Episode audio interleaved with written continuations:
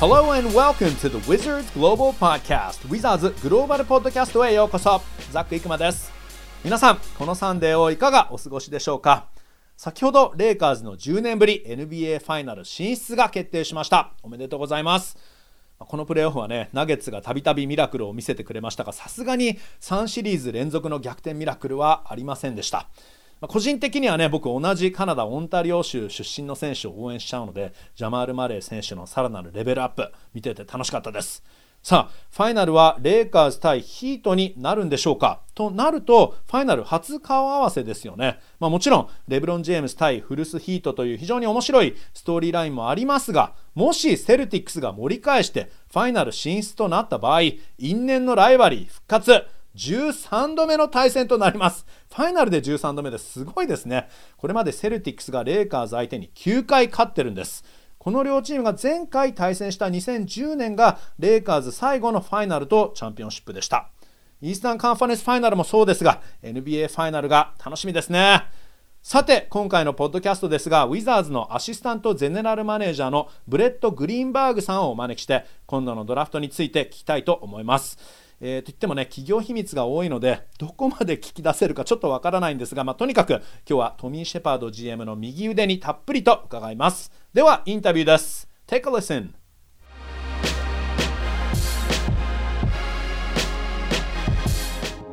Okay, hey Brett, thanks for joining us today. Thanks for having me, Zach. Sure, sure. Um, no, really looking forward to picking your brain here. But we have an array of topics we want to discuss today. So, uh, but first of all, uh, your title, uh, you're the assistant general manager for strategy and analytics. Uh, what does the job entail? That's a great question. I would say mainly working with Tommy Sheppard, Frank Ross, Johnny Rogers, and the group on all roster transactions, long term planning, and ensuring that we're making informed decisions using all the data, information, and resources that we have at our disposal. OK, OK。えー、まず、えー、肩書きは、えー、ブレッド・グリーンバーグさん、あのアシスタント GM で、えー、戦略アナリティクス担当ということなんですけど、まあ普段どんなお仕事を、えー、担当されているかというと、えー、GM トミー・シェパードさんのもとで、えーまあ、他のあとフロントのスタッフと一緒に、まあ、常にそのロースターを、えー、チェックして、で、えーまあ、どういう選手を加えるべきか、えー、まあ、どういうふうにロースターをこのどんどん付け加えていくいくべきかという、そういうサラリーキャップに対してそういうものを全部いつも担当しているということなんですよね。Uh, but day to day, like、uh, if it's in season,、uh, what kind of things are you usually busy with? Yeah, so if it's in season, um, with the with the analytics portion, it's kind of split into two different sections. The mm-hmm. first would be for the coaching staff, which mm-hmm. okay, we play Atlanta tomorrow, right? So we have to make sure that the coaches have everything that they feel they need from a data standpoint to be prepared for mm-hmm. Atlanta. Then the other aspect of that would be on the front office side, um, preparing for the draft, preparing for free agency, trades, the trade deadline specifically, um, in terms of the roster and roster transactions and what data um, can we use to help make better roster decisions as well. So depending on the time of the year, we would be more busy um, in one area and then the other one, if that makes sense. Sure, sure, I see. あのまあ、普段シーズン中っていうのはどんな作業で忙しいのかっていうと、 2種類に分かれていて、まず1つは、えー、コーチングスタッフとの連携っていうところで、えー、まあ、例えばその明日の対戦相手がアトランタだったとしたら、もうとにかくそのコーチングスタッフをサポートするために、この試合に向けてチームをサポートするために、もうデータの収集、データを集めて、えそしてそのデータをいかにコーチングスタッフに伝えて、そしてそれ試合に臨むかというところですね。で、あと2つ目というのは、もう常にこれはもうフロントとの、本当にフロントらしい仕事ということなんですけど、まさにね、ゼネラルマネージャーこういう仕事だよねっていうイメージが湧くと思うんですけど、ドラフト、あと、例えば FA、フリーエージェンシーに向けて、あとはトレードのデッドライン、締め切りに向けても、えまあ、ロースターをどうやって向上できるか、データをもとに自分のロースター、そして他のチームのロースターとかをチェックして、えそしてこのチームを、えもっとレベルアップさせていくっていう、そういう作業をしているっていうことなんですけど、so this means that you are poring over stats constantly. Obviously, with analytics being in your title, um, you're a numbers guy, right? Yeah, absolutely. I, I would say um, we just love information, right? Mm-hmm. So, um, and information, a big part of information is data. Um, but I think the way that that we look at decision making as a whole, I mentioned informed decisions, and that basically means taking all of our information, right? So data is a form of information. Uh, scouting reports from our scouts are a form of information. Medical reports from our medical staff is a form of information. Intel calls, um, things that, that we just hear from a character standpoint, right? These are all forms of information. And then taking all of that information, weighing it appropriately, and trying to make the best decisions possible, um, you know, I think is definitely what we're trying to do as a group.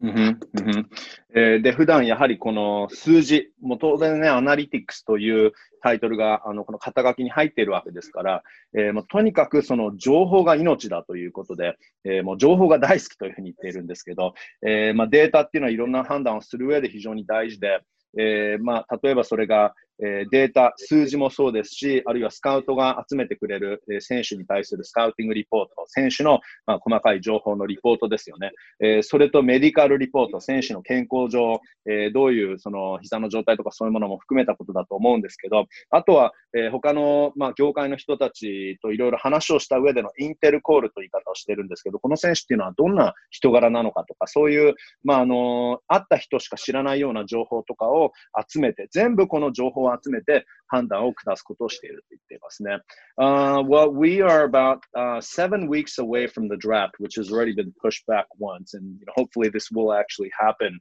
uh, in mid-November. Um, but um, what's your role during the pre-draft process? Like, what's your role right now every day? Yeah, that that's a great question. So we are constantly watching a ton of film. Um, we we would be watching film anyway, but given the extra time that that we've had with um, the schedule, as you mentioned, we're watching more film than ever, poring back over film, and we're having lots of staff meetings. And our mm-hmm. our scouts are all over the world, and um, we we feel like it's actually been really good. We feel like we're communicating better than ever. Um, during this time. And so, kind of what happens is that our, our scouts have been working all year scouting the players in person, right? Um, mm-hmm. And now we're all poring over film. And so, what we do is we take our data models and we compare it to what our scouts are saying. And then we collectively work with the scouts and we ask, okay, what, what is the data seeing that the scouts aren't? And then we say, what are the scouts seeing that the data hasn't seen or the data is, is not picking up and we blend um, those two perspectives together and, and, we talk it out you know i think that mm-hmm. uh, it's been really really productive going through that that process and certainly the extra time that we'll have um, this year you know we'll be we'll be more prepared than we've ever been for the draft mm-hmm. for certain Interesting, very interesting. あの現在、そのドラフトが まあ、あと7週間後、1回もうね、ドラフトが4週間ほど延期されて、まあ、実際に11月の中旬に本当に起きるかどうかまだわからないんですけど、えー、今、えー、アシスタント GM としてどういう仕事を担当して忙しくしているかというと、もうとにかくフィルムをこれまでずっとたくさん、まあ、常にあのこれはあの中断とかそういうコロナ、ウィズコロナとかも関係なく常にあの映像を見ているわけですけど、まあ、でもそんな中、えー、今たくさん時間もあるわけなので、えー、スタッフと、世界中にいるスタッフ、スカウトとミーティングを行って、で、えー、まあ、あの、スカウトはね、本当一年中そのフィルムを見ているわけですけど、えー、その間、ブレッドさんは結構データの方をやっぱり相当集めて、で、データについてスカウトと一緒に照らし合わせたりするということを言ってるんですけど、それどういうことかというと、例えば、えー、スカウトが何かあの選手について発見したことがあって、それがデータに現れないことがあると。で、その一方、データには何か選手の傾向が現れてるんだけど、スカウトの目にはそれは止まっていないことがあるので、その差がなんで起きてるのかということを結構照らし合わすための、えー、ミーティングだというふうに言ってるんですけど、uh, give me an example of maybe if a scout picks something up and but the data doesn't show it or maybe a scout doesn't see something when he sees a player evaluating a player but the data is picking something up like what kind of uh, attributes uh, characteristics of a player that uh, might fall into something where there's a discrepancy? I think that um, you know that's that's obviously a a, a tough question, um, mm-hmm. and without, without giving away some of some of our secret sure. sauce, um, mm-hmm. I I think that a lot of it is that a scout might see a player um, one or two, in some cases three times in person during the year, mm-hmm. right? And so you're getting a mm-hmm. snapshot by only seeing them in person that many times. And of course, our scouts are then watching film. Um, mm-hmm. But it's hard. I mean, it's hard to watch film on every single player and watch all their games, right? I mean, one person can't do that. Uh, and so the data, like we said, sees every game. Uh, mm-hmm. The data doesn't miss any games, right? And so sure. there are times where you know there you may have noticed something. Maybe maybe our scout saw a guy play his absolute worst game of the year um, sure. in person, and even though he's watched other games on TV and, and knows um, that hey that he this player is not as bad as when I saw him play. Our scout still you know could have a little bit more bias just seeing when you see someone in person. Of course, you see them up front and personal. So so there could be things that the data picks up via all games that mm-hmm. just seeing a player once or twice um, is hard to see. But on on the other side of it, the data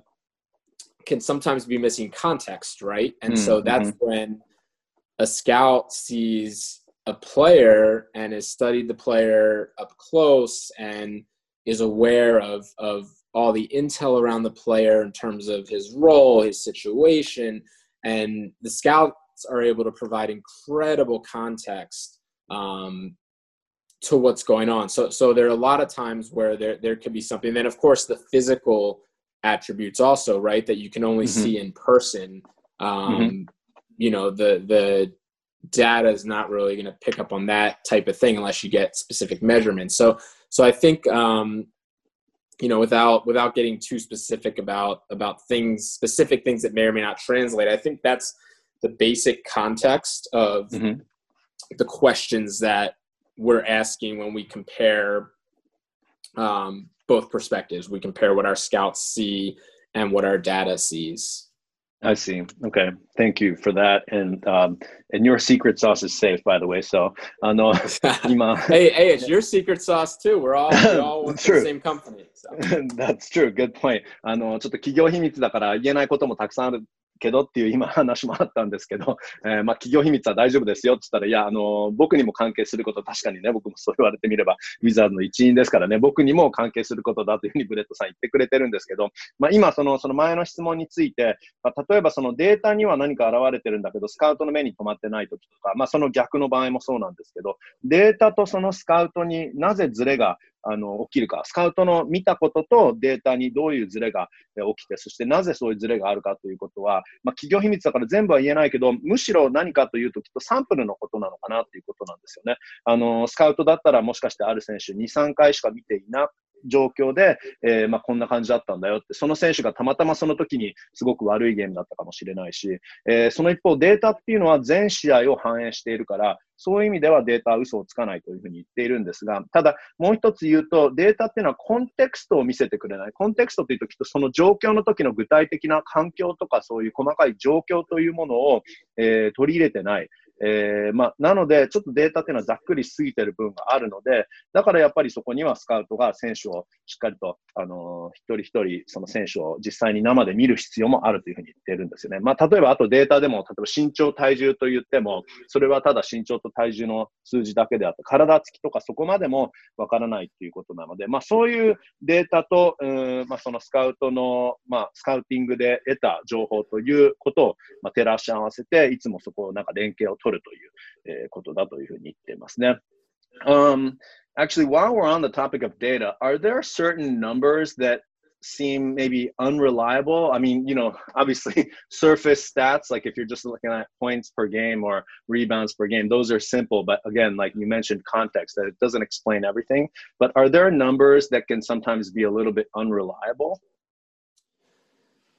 Yeah, I, I think um, you, you said it context is the key right so mm-hmm. i unreliable. I mean, I think most of the numbers that are calculated are probably right for what they're trying to measure. The question mm-hmm. is just is what is what this specific number is trying to measure what you're trying to measure and mm. i think you you just hit a great point where okay points per game rebounds per game those are numbers um, mm-hmm. At, at, let's say we're talking about at the team level right um, sure. and not player level but you know what what if what if we play very fast what if one team mm-hmm. plays very fast they're gonna they're gonna score more points than sure. a slower team, right? But they might give up more. So um, that that's where in that situation we would tend to focus on efficiency, right? So what, mm-hmm. how many points per possession or points per 100 possessions is really the standard in the NBA. Are they mm-hmm. giving up? Are we giving up? Are we scoring instead of total points per game? With rebounds, what is the percentage of available rebounds that we're getting? You know, it's possible. Let's say that that we're playing a, a great defensive team and they're going to force misses on our end, they might get more rebounds than us. But is that a function of them being such a good rebounding team, or is that mm-hmm. more of a tie-in because their their defense is really good and they're forcing more missed shots, right? So right. that's where using something like rebound percentage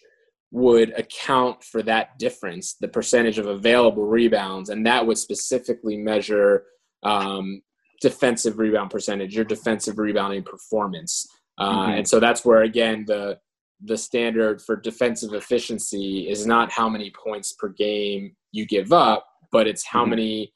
points per 100 possessions or per possession. You know, however you want to do it, it, it breaks it into efficiency. So, yeah, I, I I'm not sure I think most of the data available is reliable in that mm-hmm. what it's trying to measure is correct. But I think it's you, you said a key the context of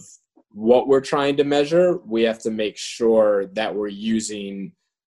um, the the right statistic, if that makes sense. Sure, it does. うん、なるほど。It's interesting. あのー、今、まあ、データについての話なんですけど、えーまあ、数字でそんなにデータで当てにならない スタッツだったりデータってあったりするものなのかっていうちょっと質問だったんですけど、まあ、データがその頼りにならないということは絶対ないと。えーまあ、ただ数字は数字なので、まあ、今、そのちょっと前に言ったみたいなそのコンテクストですよね。状況に当てはまったデータを使っているか、状況に当てはまったデータかどうかっていうことをまず、えー、分かった上でやっていないと完全に無意味だというふうに言っているので、例えばチームが、まあ、チームスタッツを見てたとしても、1試合の平均得点とか1試合の平均リバウンドっていうのも、もちろんチームのペースが速ければ得点は多いし、失点も多いわけですし、ペースがえー、遅ければ得点も失点も減るわけですし、その場合はやっぱり効率を見ると、その場合はもちろんただ、えー、何点とかだけでなくて、100ポゼッションに対しての効率、エフィシェンシーを見たりするというふうに言ってるわけですし、あともし、例えば相手チームのリバウンドがすごく多かった場合っていうのは、それは相手のリバウンド力がすごいのか、あるいは単純にディフェンスがすごくて、ミスをいっぱいあの相手チームにさせてるからリバウンドがいっぱい取れてるのかっていうこともあるっていうので、そういう時もやっぱりそのディフェンスパーセンテージ、率をよく使うようにしてる。だからやっぱりそのただの数字というものよりかは率というものをよく見るそうで、えー、まあ、なのでその100ポゼッションに対して、えー、リバウンドのディフェンスリバウンドのパーセンテージだったり、あるいは100ポゼッションに対しての得点、えー、まあ、頼りにはなるんだけど、えー、使い方、すべて使い方次第だねというふうに言っていますね。Um, let's switch uh, gears a little bit towards uh, specifically the Wizards. But um, what do you feel are the team's needs uh, currently? That, that's another great question. I think um, you know, we're definitely going to continue to add really good high character players uh, to to the roster. But I think uh, you know our young players continuing to develop will mm-hmm. certainly be key, right? I mean, we have a tremendous crew of young young talent that I know um, everyone's excited about, and and led by Rui, of course. Um, mm-hmm. And so those guys, you know, they they all worked really hard. Our player development staff is incredible. Um, you know, so so they're continuing to work hard and just being another year older alone, I think will be really important. But it's no uh, it's no secret that we were not a good defensive team last year. Mm-hmm. We finished uh, 29th in the NBA in defensive efficiency, going back to a stat that uh, we mentioned on the last question. Um, sure. Although I, I, should say we were better after the trade deadline, we were uh, 14th, so we were we showed improvement during the year, which is good. Um, mm-hmm. But we were we were a top 10 offense uh, most right. of the season, and so our offense was really good. So we definitely, um, you know, I think I think it's not a secret we we need to improve defensively. Um, but I think again with with our younger players continuing to grow and develop, um, there will be some natural improvement if that makes sense as well. Sure, sure. あの、現在のチームのニーズというか、まあ、チームにどんな今穴があると感じているかということについてなんですが、まあ、あの、昨年、本当にウィザーズは、えー、若返ることができて、若返りに成功して、しかも、そのハイキャラクターガイズという言い方をするんですけど、まあ、努力家ですよね。練習好きな選手、真面目な選手をたくさん集めることができた。で、まあ、その筆頭には八村塁選手がいて、えー、まあ、その選手たち一人一人がみんな、えー、さらに1年育って、えー、まあ、来シーズンに向けてプレー、えー、1年育ったとこでもレベルアップするんじゃないかなというふうには言っているんですが、やっぱりその昨年、えー、ディフェンスが弱点だったということは間違いないというふうに言っていて、え、まあ、今、ね、先ほど触れたそのエフィシェンシー、効率の数字、スタッツにはなるんですけど、ディフェンスのエフィシェンシーが29位だったと。えー、まあ、そのあたりがやっぱりレベルアップしなければいけない。さらに、あの、まあ、トレードの締め切りの後、トレードの後は実はディフェンスのエフィシェンシーが14位だったので、そのあたりも少し向上している傾向はあるんだけど、まあ、せっかくトップ10のね、オフェンス、非常に昨年はオフェンスが良かったので、えー、まあ、ディフェンスをなんとか引き締められればというふうに言っていますね。Um, what is sort of your what are your thoughts on balancing the drafting strategy between need and value? I, I think there's never um, a perfect answer there, but by value, um, in terms of best player, right? Sure. I think yeah. Nor- normally, you always want to take the best player wherever you are. Um, mm-hmm. You know, and I think that we we feel that way because your needs can change year to year, right? And you hope True. that um, a player, the player that you're taking in the draft, mm-hmm. will be with your franchise and and grow with the team for for years, right? Similar mm-hmm. similar to Rui last year. So I think you always kind of want to take the best player because a need can be a short term fix versus um, someone you know a player that you feel is gonna gonna be a part of of our long term sustained success, which is the goal. I'll say mm-hmm. that certainly if if you have three or four players in the same tier of talent, right? And, mm-hmm. and if mm-hmm. we mm-hmm. if um, we value them all equally, that's where okay, well maybe maybe we distinguish between a more um, more of a need between that level, right? But in terms of um, in terms of kind of just skipping best player just to take a current need, uh, that's not something we would likely do. Mm-hmm, mm-hmm. I see. えー、そうですよね、まあ、ドラフトの戦略として、えーまあ、よく言われるのがそのニーズ、つまりチームの穴を埋めることが大事なのか、あるいは、えー、ニーズ対バリュー、えーまあ、バリューピックと言われますけど、ドラフトでその時残っている一番優秀な選手を取るべきなのかという、その、えー、バランス、さじ加減がすごく難しいものであって、まあ、それは常に変わっていることなんだけど、ただ、まあ、はっきり言ってしまうと、やっぱりそこは一番いい選手を取ることが一番大事なんじゃないかなというふうにブレッドさん言っていますね。っていうのも、ニーズ、そのチームの穴っていうのは結局毎年変わるものなので、えー、それって結構目先のえー、フィックス、目先の修正にしかならないというふうに言うんですよね。えー、その一方、一番いい選手を取れば、それは長期的にチームに貢献できるということになってくるので、まあ、もちろんその同じレベルの選手がドラフトで、えー、まあ何人か残っていた場合、そしたらそこはニーズも取り入れて、穴埋めも含め一番いい選手を取るというふうな作戦に持っていくということなんですけど、uh, I'm sure that when you're evaluating players and, you know, when you're looking at data and when scouts are looking at certain attributes of, of a player, um, you're looking at a lot of things, but what are some of the things that you look at when you're evaluating prospects? Another great question. I think uh, I know you've spoken with Tommy Sheppard a bunch, and you always hear the number one thing is is high character people, right? Um, mm-hmm. So making sure that we're bringing in high character people that want to work hard and be be a part of a group um, and something that that's bigger than themselves and that you know will fit in great with with our environment um, is certainly key. And then there's the obvious uh, talent, right? A player, mm-hmm. you know, players have to have talent, um, and we've talked about about our data um, and how we value that. And so certainly uh, the the data portion, the things that that we look for um, in terms of trying to spot winning players, um, that that's a piece. And then our medical staff for sure does does deep dives on on how they think the players um, career and body will hold up through the years. And and we're obviously looking for for smart players. I think that's a big thing um, mm-hmm. you know f- from our, our coaching staff and, and coach brooks. And um, you know we definitely want to to be able to give them players that that know how to play and and are going to play hard and and play together. And so i think it, it then goes back to what we were talking about earlier where we look at it all as information right and so we ultimately want to make informed decisions. And so we take everything that we value, all of this information, and put it in the pile um, together and then discuss it and and try to make the best decisions in terms of who fits best for our organization. うん I see.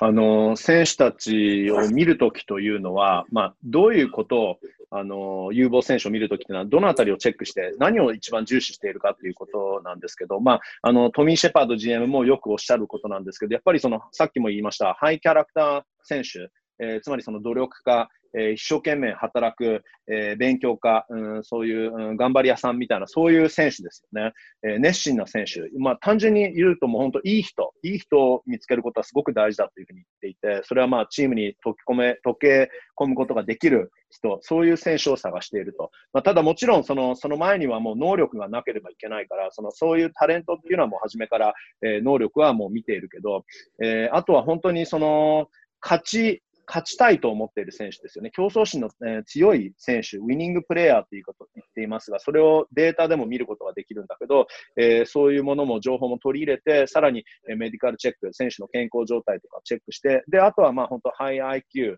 えー、頭のいい選手、えーまあ、作戦とかそういうものがね、すぐ把握できるような、そんな選手を探すことが、えー、大事だと言っていて、まあでもとにかくその一生懸命プレーをする選手、え、いろんなこういうすべての情報が、まあ、あの、一つ一つ違う項目でも、これはもう全部データなので、それを取り入れて、そして、えフロントのみんなで、えディスカッション、会話をして、それで決めていくというふうに言っていますね。You mentioned something that uh, kind of is interesting to me uh, when you're looking at data, and obviously everything is data, but you're looking for winning players. Can you look at data for that? I mean, obviously, if a player has helped his college team win a championship, that's a obviously winning player. But maybe if he's in an environment where maybe his the surrounding cast is not as good, but if he himself is a winning player, can you see that in data? It's definitely difficult um, in terms of there's no standard way, right? I mean, we have a couple of metrics that that we think do a good job for us, but I think every team, right? If if you told if there was a metric that specifically said drafting this guy is going to lead to X amount of wins, right? Every mm-hmm. team, mm-hmm. every team would care about that more than anything. Um, sure. So I think that's ultimately that's what we are trying to do, right? And so we're ho- we're hopeful that we can we can have uh, something better than everybody else at that, and, and we're we're um, you know confident in in the core metrics that we do look at and use the most. But at the same time, we're always um, trying to get better in that space and and there's definitely not um, a be all end all right in terms of that um,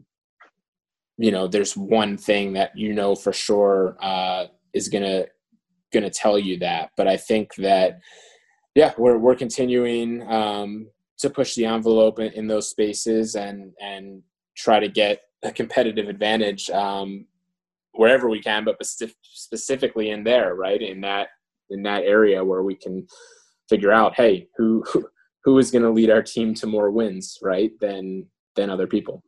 うんうんあのー、今ちょっと面白いことで、まあ、それについてもうちょっと掘り下げたかったんですけど、あのー、データを見て、その選手が勝つ選手かどうか、勝者であるかっていうことをどうチェックできるのかっていうと、まあ、ちょっと企業秘密的な部分もあると思うので、全部はっきりとは教えてくれてないとは思うんですが、あのー、それが本当は一番大事なデータなんだよねというふうに言っていて、どのチーム、どの、え、スカウト部もみんなそれを目指して、え、いつもその一生懸命データを掘り下げたりとか、えー、スカウトをしているわけなんだけど、あの、そういう選手を発掘できれば、まあ、それが一番いいわけで、まあ、他のチーム、誰よりもそういうデータをうまく、えー、見つけ出して、そして使う、う、ことがだ、どのチームよりもうまいチームになれればというふうに言っていて、まあ、本当にそれに越したことはないというふうに言っているんですよね。Um,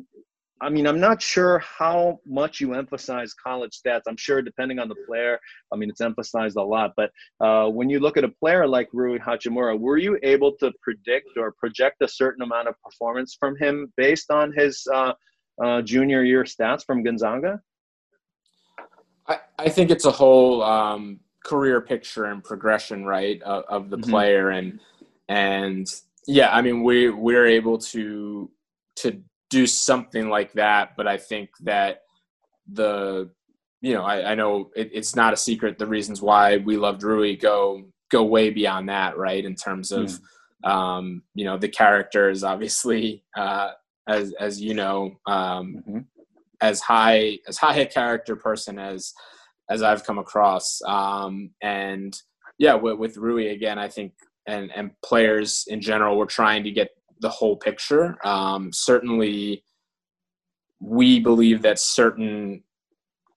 college stats, right? Like if you if you went to, I assume part of what you're talking about is you go to a website and see, okay, how this player do. Um, sure. We certainly think some things translate better than others, um, mm-hmm. and that's what what we continue to study and and um, you know we have we have a great group of people that that all work together um, on this and, and led by someone uh, named Joe Sill, who's really, really in, incredible in terms of modeling. Um, mm. And yeah, I, I, think that, that we, we certainly do look at that. And, and the goal, as you said, is to be predictive, right? Not only to analyze, okay, this is what happened in the past and who was the most um, effective player, but this is what's going to happen in the future. And you know those are hard right where you're basically sure. uh, trying to make predictions in the future and and every prediction you make is going to have some risk to it but i think mm-hmm. again where we talk about making informed decisions the more good information we have we're lowering that perceived risk just a little bit right and mm-hmm. so um you know yeah i i certainly without again going into to secret sauce stuff uh sure. you know i i do think there that certainly we're we're looking at um college stats from a player from the last year they played to the year before and and you know for international players looking at international statistics and um and the like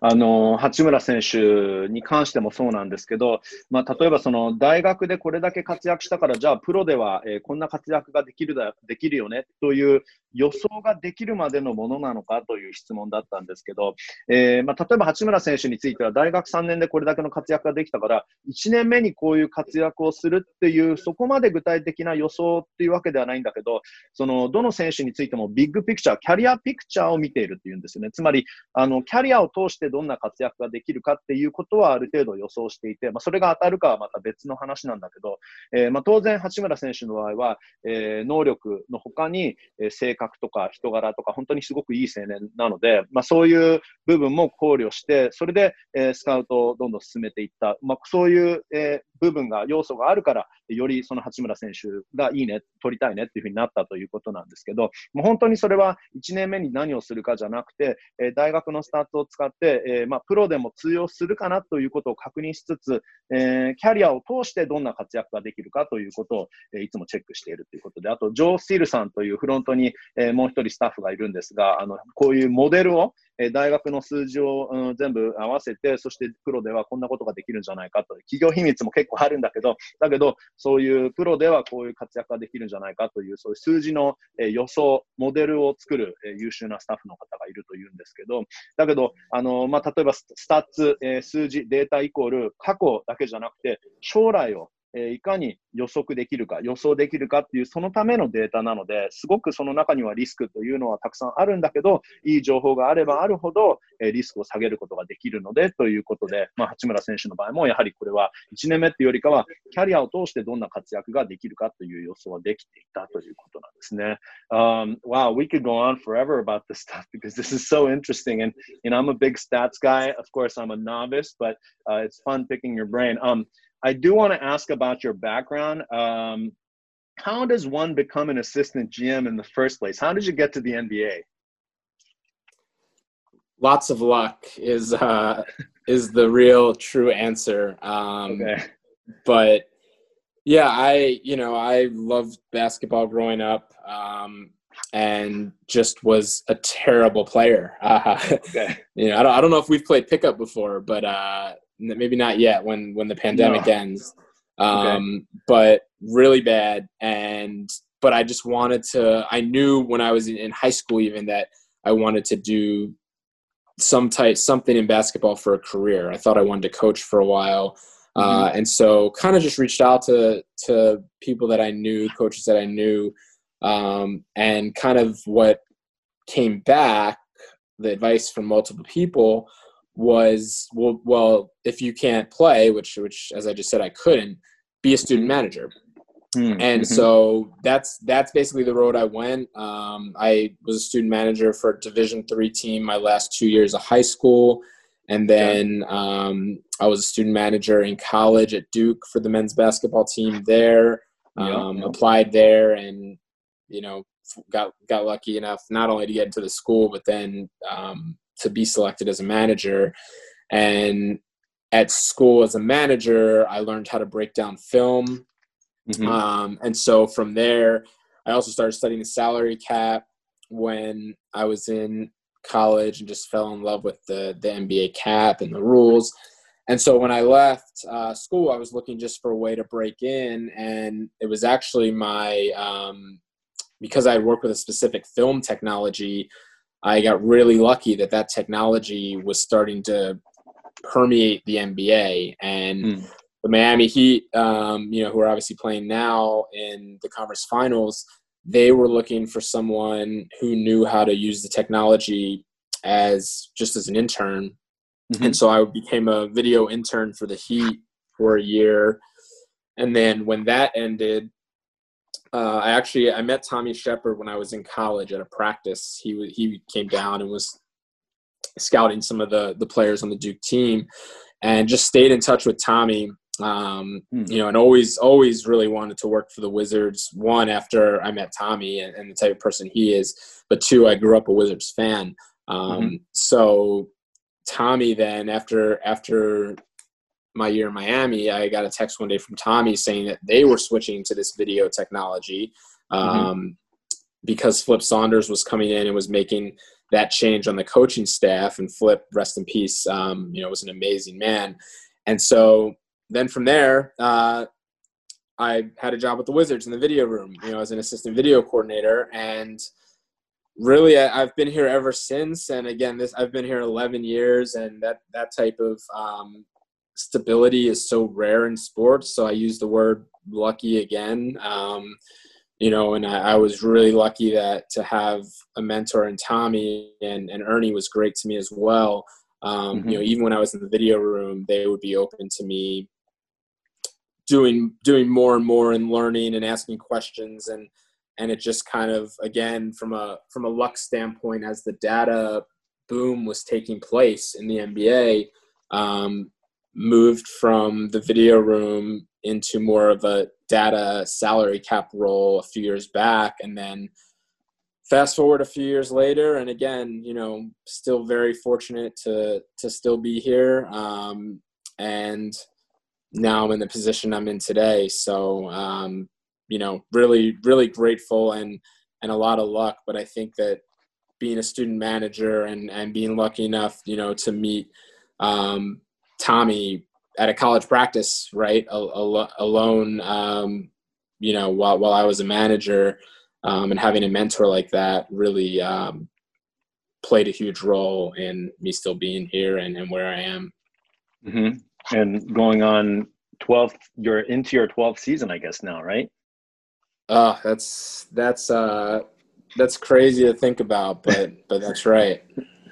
あの、ブレットさんがどうやって、まあ、そもそもね、どうやって普通の人があのバスケ選手ではなかったという話を今していたんですけど、えー、どうやってね、アシスタント GM になるのかってすごく 僕も興味があったんですけども、とにかくね、ずっとラッキーが続いているんだよというふうにブレッドさん言ってるんですけど、まあ子供の時からバスケが大好き、えー、なんだけど、えー、選手としてはもうあまりにも下手で、えー、ピックアップ一緒にやったことあるかって僕やったことないんですけど、今度やってみようって僕すごく下手だからって ブレッドさん言ってるんですけど、え、僕も下手なんですけど、あの、まあ、高校でね、バスケはやりたいと思っていたん、バスケ関係のことを何か絶対将来やりたいと思っていたんだけど、選手では絶対無理だっていうふうに分かっていて、まあ、コーチにもなりたかったんだけど、いろいろあの先輩とかメンターにアドバイスを聞くと、あのマネージャーになれと、えー、おすすめ、あのいろいろ勧められたそうで、そういうアドバイスを受けて、えー、高校の2年、3年の時にも、えー、アメリカの3部、大学のマネージャー、3部大学の、えー、バスケ部のマネージャーをやっていたそうで、で、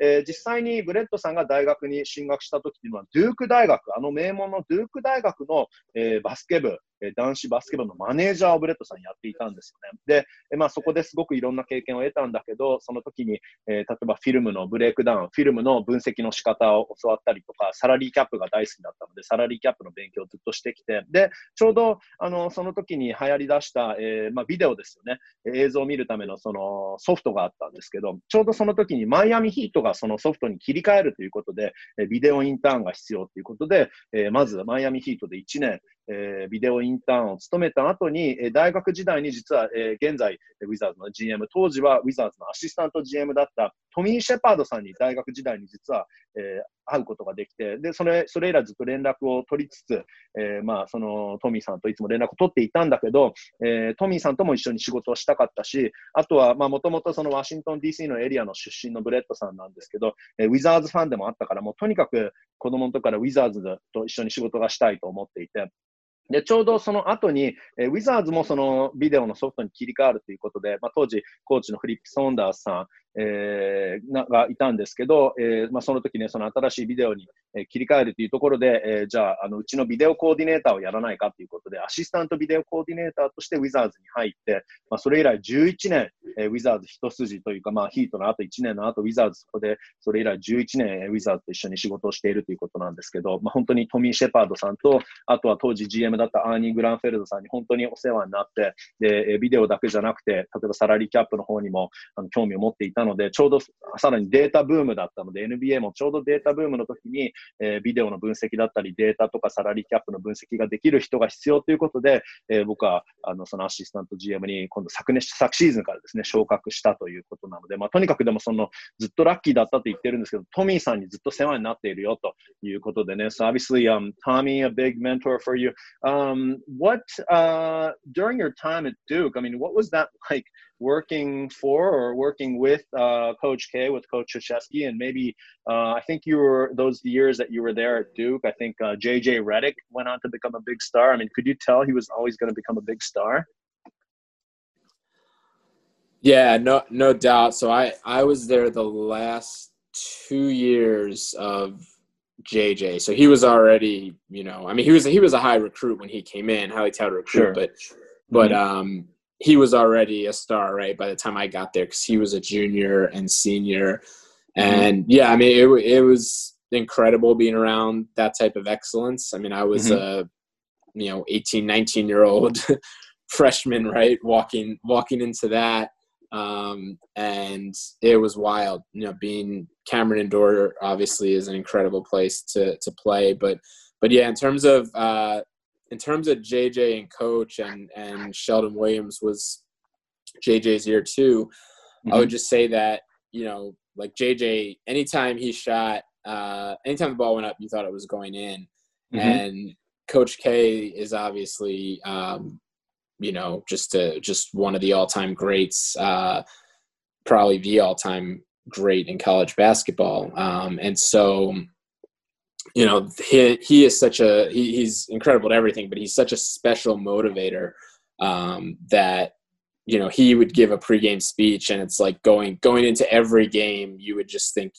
you're gonna win because because mm. you have him on your side and then when JJ was there too actually on the court with Sheldon Williams you know having those yeah. two guys uh, yeah it, was a heck of a thing and it was a great learning experience it was a great um, it was great job training being being a manager, being a part of the managerial team, you know, which is kind of a team inside a team. Mm-hmm. Um, mm-hmm. And, you know, it, it, was great. It's definitely intense. Uh, and mm. so being a, being a manager while you're in school for sure is, is a lot to balance, but I, sure. I would definitely give, I still would give that advice to someone in high school today who's trying to work for a team. You know, there, there's a million different paths. There's never one way to go about and do it. And and the same way I got luck, you know, I think everyone at some point you're going to need um, some type of break, right, uh, in terms mm-hmm. of timing and and what's open. But I still would tell everyone, you know, if who's in high school or who's starting college, um, that hey, be a student manager if you can. Work for the women's team, work for the men's team, learn video. Um, mm-hmm. You know, kind of kind of broaden your skill set and add as many tools to your toolbox as possible. So it, it was a great experience for me, um, you know, and uh, definitely some some incredible memories that will last a lifetime. Mm, for sure, for sure. あのやはりそのドゥーク大学で、えー、男子チームでマネージャーやったっていうところがやっぱりすごいなと思って、えーまあ、ブレットさんが、えー、大学1年の時にちょうど3年生に JJ レディック、えー、つまり、えー、2年年上ということですよね。JJ レディックがもうスーパースターでいたということで、あのブレットさん18歳の時にいきなりもうこんな JJ レディックという、まあ、高校時代からスーパースターだったんだけど NBA 一直線の選手がいて、で、キャメロンインドアスタジアム、えー、やっぱりデュークのそのホームアリーナもすごい環境で、えー、JJ 選手ももう本当にこれはもう絶対スターになれるななっていうのは分かっていたと思う。打てば入るという、それ それぐらいシュートがうまい、やっぱり選手だったということで、あとはその時にもシェルドン・ウィリアムスもいたんですけど、だけど、あの、コーチ・シュシェスキーのもとで、えー、マネージャーをやったということはすごく貴重な経験だったということなんですけど、まあそれはそうですよね。史上最高の大学のコーチなんじゃないかというふうに言っていて、コーチ系の何がすごかったかっていうのも、その選手、えー、まあみんなに対してそのみんなのモチベーションを上げる、その説得力というか、コーチ系のそのコミュニケーション力がすごくて、もうあの、コーチ系からスピーチを受けたらもう全試合勝てるってみんな思っちゃうぐらい、それだけそのモチベーションを上げるのが、えー、うまい方だったというふうに言っているんですけど、すごくいい勉強に、あの、まあ、この18歳の時からもう、あの、チームのマネージャーをさせてもらって、えー、いい勉強になったとブレッドさん言っているんですけど、マネージャー自身もマネージャーも何人もいたみたいで、そのマネージャーも、えー、チームみたいな感じで、その雰囲気も最高だったし、まあ確かにそのデューク大学のバスケの名門でもありますけど、その学問もすごく難しいので、だから勉強と両立するのがすっごく大変だったけど、でもすごくやりがいがあって、もし今後、あの、若い人にね、そのアドバイスをもしあげるとしたら、まあ、すごくあの両立するのは大変だったんだけど、で、さらに、そのこの仕事、この業界っていうのはラッキーじゃないと、こういうね、すごくいい、あの、アシスタント GM みたいなポジションにはつけないと思いますけど、まあ、ね、そのスポーツのチームと一緒に仕事すること自体非常にラッキーにならないとできないことかもしれないけど、だけど、まず、えー、若い人、高校生、大学生にはアドバイスするとしたら、マネージャーにじゃあ、選手じゃなかったらマネージャーになってみなさいと。マネージャーをできるようにやってみ、やってみなさい。それは男子チームでも女子チームでも何でもいいからマネージャーになって、で、あの、ビデオブレイクダウン、ビデオの把握、えー、その研究の仕方、ビデオのブレイクダウンの勉強とかをして、えー、まあ、それで、えー、まあ、あの、いろいろ、なんて、引き出しを増やして、それでこのスポーツの業界に入っていくチャンスがもっと、あの、上がっていくんじゃないかなというふうに言っているので、え、まあ、本当に僕にとっては、ドゥーク大学っていうのはもう一生の思い出だねというふうにブレッドさん言っていますね。Uh, the last thing I did want to ask you was about the advice, but you already answered it for me. So let me just ask you about, um, the draft that's coming up in seven weeks. Just to wrap it up, I know that uh, when Tommy spoke after the lottery, that I think he had about uh, 20 to 30 players that was on this short list. Um, you know, I know without giving away the secret sauce, uh, uh, how many players are we down to, or uh, how many players are you constantly looking at right now? Yeah, I mean, I mean, not to give you a cop out answer, but I think uh,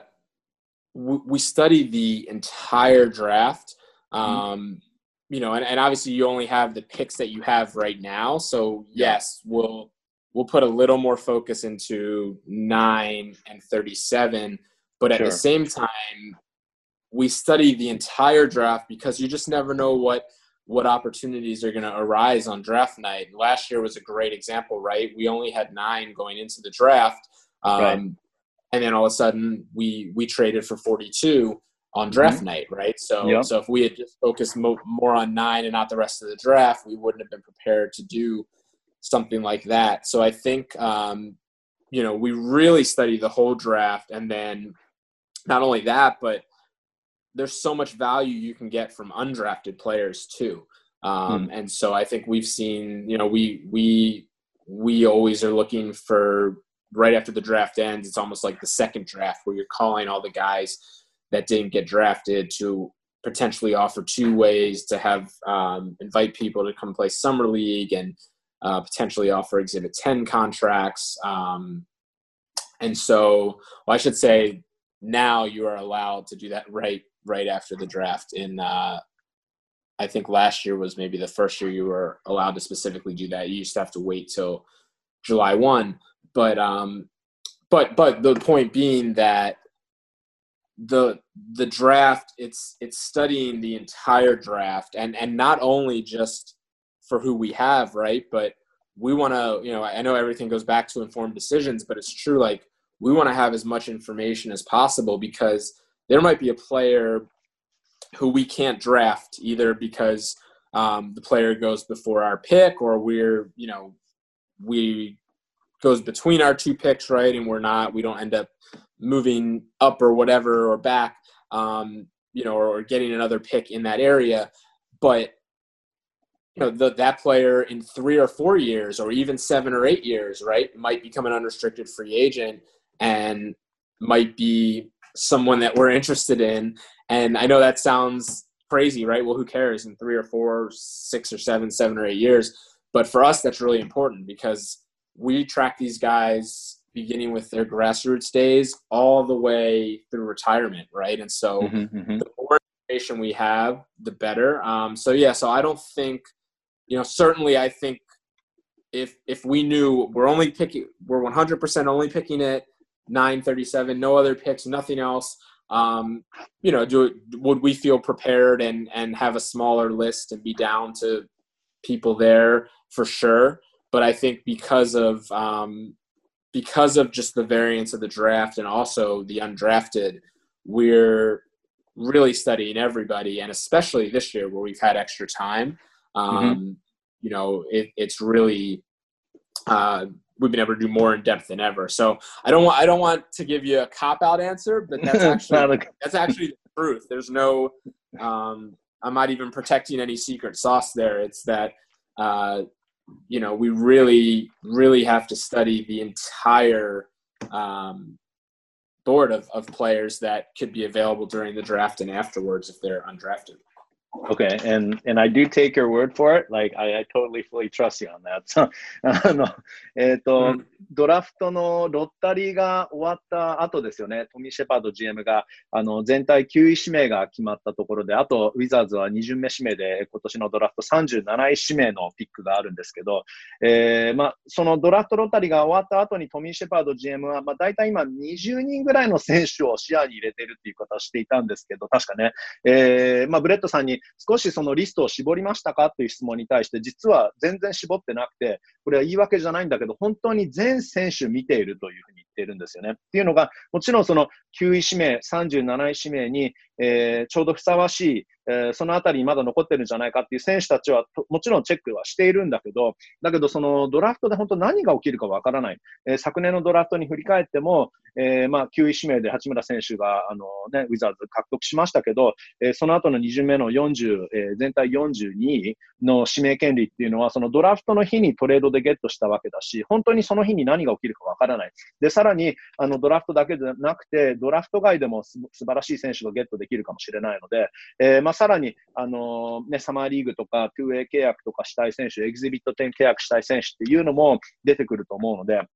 まあ、なので本当にそこは、あのー、我々が指名すると分かっているところだけじゃなくて、もう本当にどこで指名してもおかしくないように全員チェックしているということなので、で、あと、まあ、ある選手がこの人いいなと思っても、その人が例えば先に他の選手に、他のチームに取られちゃって、えー、ゲットできなかったとしても、その選手がひょっとして3、4年、えー、FA になった時に、7、8年後でも、あのー、もしかしてウィザーズが獲得できるチャンスあれば、もうそうなったらドラフト前からやっぱり情報をゲあのチェックチェックしているので、それに越したことはないということなので、まあ、その時、その時選手を取るときにもうずっと遡って情報があるから、それはもうアマチュア時代から、えー、プロ時代、えー、そして選手が引退するまでずっと選手をチェックして追っているというふうに言っているので、まあ、だから今本当は実は絞っているかというと、絞っていないということなので、えー、まあ、そんなようなね、えー、僕はこれ言い訳じゃないんだよと。とにかく、すごい数の選手を常にチェックしているということなので、え、まあ、さらに今年は中断があって、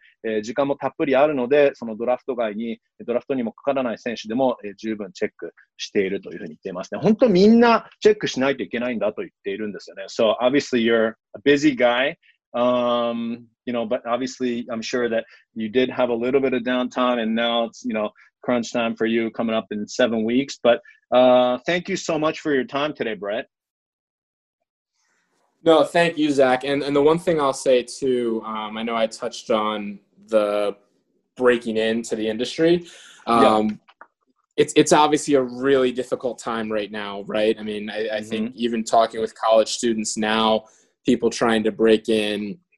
the the market it's tough in general right because so many people want these jobs and there's just not that many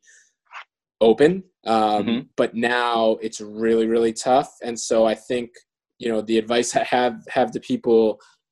is who are trying to break in now is just to hang in there you know continue mm-hmm. obviously to to search and see um, if there is anything available but um, understand that things will get back to how they were before at some point and you know just prepare yourself for that moment right and i think that goes back to to what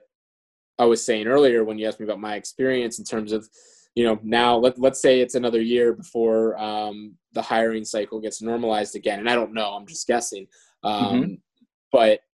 well that give you know in theory that gives you a whole year to to add to your experiences to build another skill right to to your skill set um, you know to to make your yourself a more even more attractive candidate for these positions than you are now? And, and to continue to continue just to um, you know add a add a diverse set of experiences um, you know to to a portfolio or resume so i do i think it's important because i feel really bad i know i know talking with people i know um, I've been in those shoes, and, and I know at some point you were you were in those shoes too, right? Trying to break into the mm-hmm. industry, and it's just um, you know it, it's a really tough time, and and I think you know people shouldn't shouldn't give up on their dreams if that this is what their dream is, or in general whatever their dream is, and, and understand that um, there will be a time when when we're back to the normal hiring cycle. So hang in there and use the time to your advantage. That is some great advice and encouraging words. Um, あと一つ付け加えるとしたら、先ほどのアドバイスに付け加えたいことだというふうにブレットさん言ってるんですけど、まあ、今、やはりその、ウィズコロナで、 えーまあ、特にアメリカの四大スポーツでも、あの、いろいろ、まあ、解雇だったりとか、えーまあ、なかなか今そのチームが人を雇える状況にはなっていないので、本当にこの業界に入ろうとしている人が辛い思いをしているんじゃないかというふうに言ってるんですけど、あの、その、まあ、この業界に入ろうとしている若者に対しては、もうとにかく今諦めるなと、えー、頑張ろうというふうにているので、あの、絶対今、この、ね、人が雇われていなくても、えー、これはまあいつになるかわからないけど、えー、元に絶対戻るから、あ準備をね、し続けましょうということを言っていて、まあ、それが1年後になるのかわからないけどね、というふうに言っています。まあ、例えばそれが1年後にまた元に戻ったとしたら、その時間帯、あのね、もちろん仕事できないのは辛いかもしれないけど、あのまあ、チーム、ね、どっかに雇ってもらいたいと思っているそのチームに対してそのアピールも含めて、えー、もっと努力して、えー、この1年を引き出しを増やす期間だと思って、えー、しっかり頑張って、その1年の間に、えー、履歴書をレベルアップする時間時間だと思って、えー、頑張っていきましょうと言っていますね。Alright,、uh, well, thank you again for letting us pick your brain and、uh, sharing some inside information.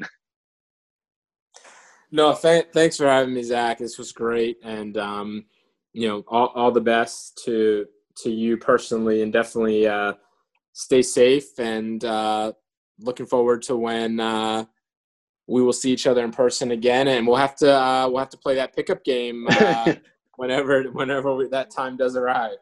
Absolutely, and I did it. I put it in my interpretation that I'm not a former basketball player myself, so I'm terrible. So uh, you'll probably kick my butt. Um, but yeah, thank you again, and uh, all the best in the draft. Thanks, Zach. We'll see you soon.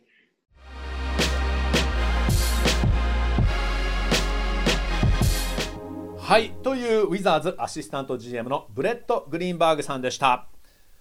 ウィザーズ11年目の今シーズンからアシスタント GM を務めているブレッドさんなんですが、まあ、自分が今この仕事ができるのはずっとラッキーが続いているからとおっしゃっていました、まあ、でもやっぱり高校時代から大学のチームのマネージャーをやったり大学時代はデュークでマネージャーを務めながらサラリーキャップの勉強をしたりして常にラッキーになるチャンスを自ら作り出していたということなんですよね。